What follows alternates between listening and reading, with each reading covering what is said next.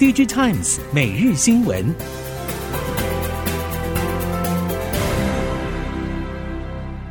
听众朋友您好，欢迎收听 DigiTimes 每日新闻，我是袁长杰，现在为您提供今天科技产业的新闻重点。首先带您看到，记忆体价格从第二季落底，近半年来市场价格强势拉涨。并且因为明天会更贵的预期心态持续发酵，带动了下游系统业者采购力道转趋积极，部分产品出现了缺货现象。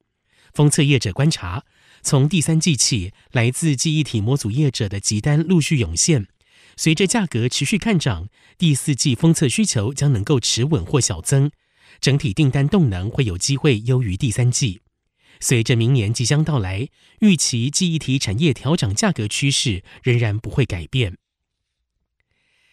自去年下半年开始，终端需求持续疲弱，影响台系再版四雄欣兴、南电、景硕与臻鼎的 ABF 再版产能利用率。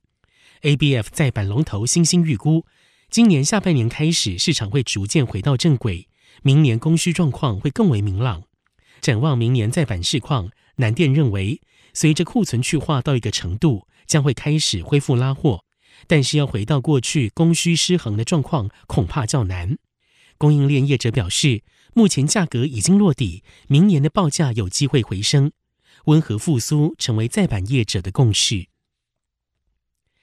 台系面板厂十一月营收出炉，普遍而言，出货量与出货面积都呈现成长，但是营收则是处于持平或是下滑走势。业绩预期主要是受到价格不振影响，估计面板业者短期营运会受到压抑。展望明年，面板业者认为，第一季因为遇到农历春节假期，加上工作天数较少，预估需求会降低，而且因为是传统淡季，产线会有岁修情况，因此估计第一季的动能有限。但是三月可望回到正常水准。至于第二季以后，预估终端需求可望往上，面板营运状况有望好转。品牌业者对于面板的采购自第三季旺季缩手之后，需求持续萎靡，导致面板价格持续走跌。为了防止价格跌跌不休，面板厂展开了大幅度减产。业界表示，今年第四季平均产能利用率已经降到七成，预期明年第一季会进一步扩大减产力道。估计会降到六成左右，甚至更低。业界预期，农历春节前后，面板厂可能会借机岁休，鼓励员工休假，进一步缩减产出。预期这一波面板跌势有望在明年第一季底或者第二季的时候落地。作为旗下首款 AI PC 处理平台，英特尔即将推出代号 Meteor Lake 的 Core Ultra MB 处理器。执行长 Pat Gelsinger 对于英特尔将在 AI PC 领域取得领先优势相当有信心。他预期未来两年内，市面上将有超过一亿台具备 AI 强化功能的 X86 PC。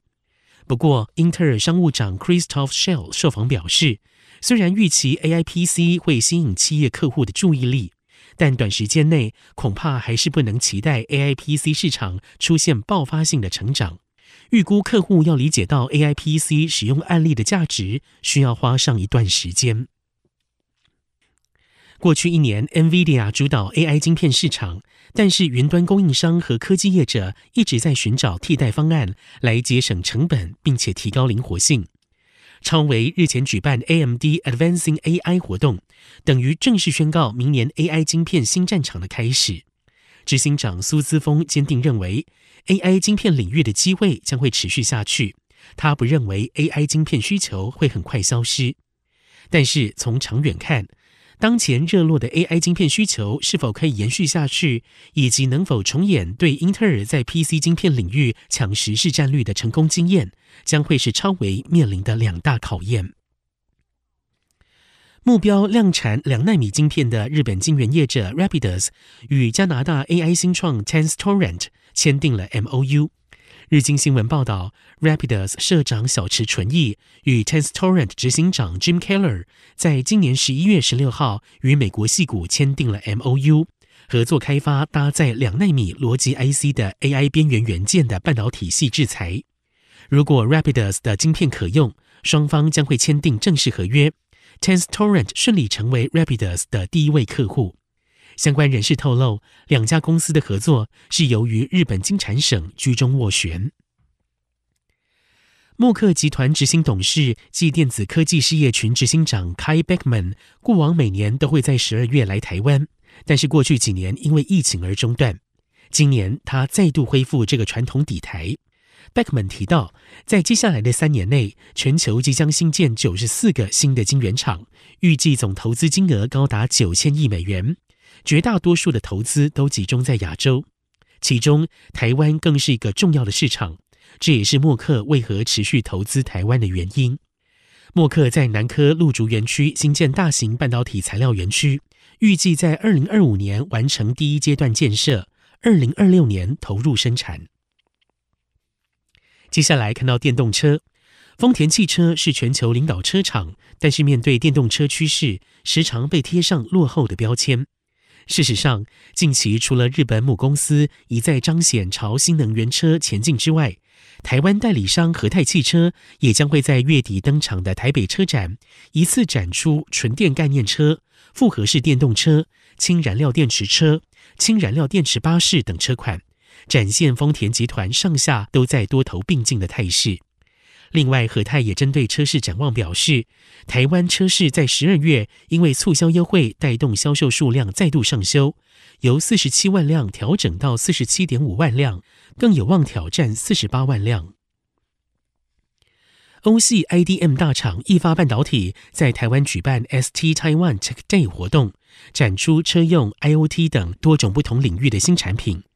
亚太区功率离散及类比产品部行销和应用副总裁 Francesco Mugari 表示，过去车厂 Tier One、Tier Two 业者，再到零组件业者的多层结构，逐渐往平面化发展。对车厂来说，最有效率的解决方案就是和具备经验及技术能力的 IDM 业者合作，共同制定封装及产品规格。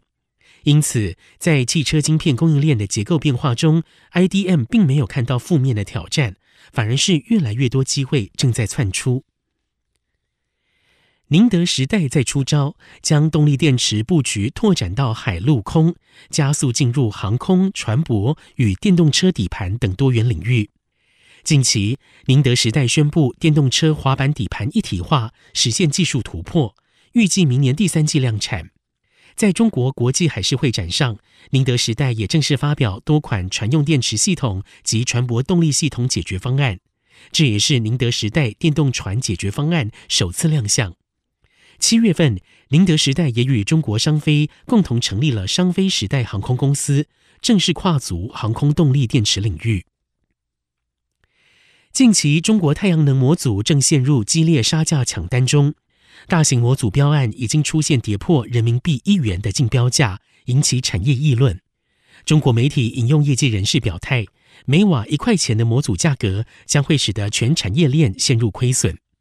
面临割喉威胁，顺势揭开产业洗牌序幕，预估会逼迫一大票的中系太阳能的英雄好汉跳崖出场。